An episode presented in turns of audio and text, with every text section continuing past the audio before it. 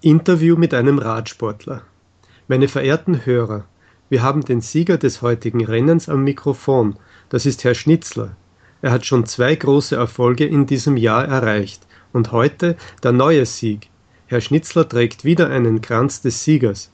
Herzliche Gratulation dazu, Herr Schnitzler. Dankeschön. Sagen Sie uns bitte, Herr Schnitzler, war es ein schweres Rennen? Ja, es war sehr schwer. Viel schwerer als die zwei davor. Und was war besonders schwer? Es hat viel geregnet. Dann war es sehr windig und nebelig. Ich habe manchmal fast nichts gesehen. War die Konkurrenz auch stark?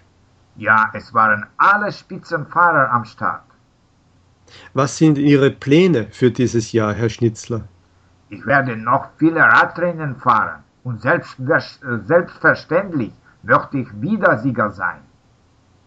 Alles Gute, Herr Schnitzler, und viel Erfolg. Danke.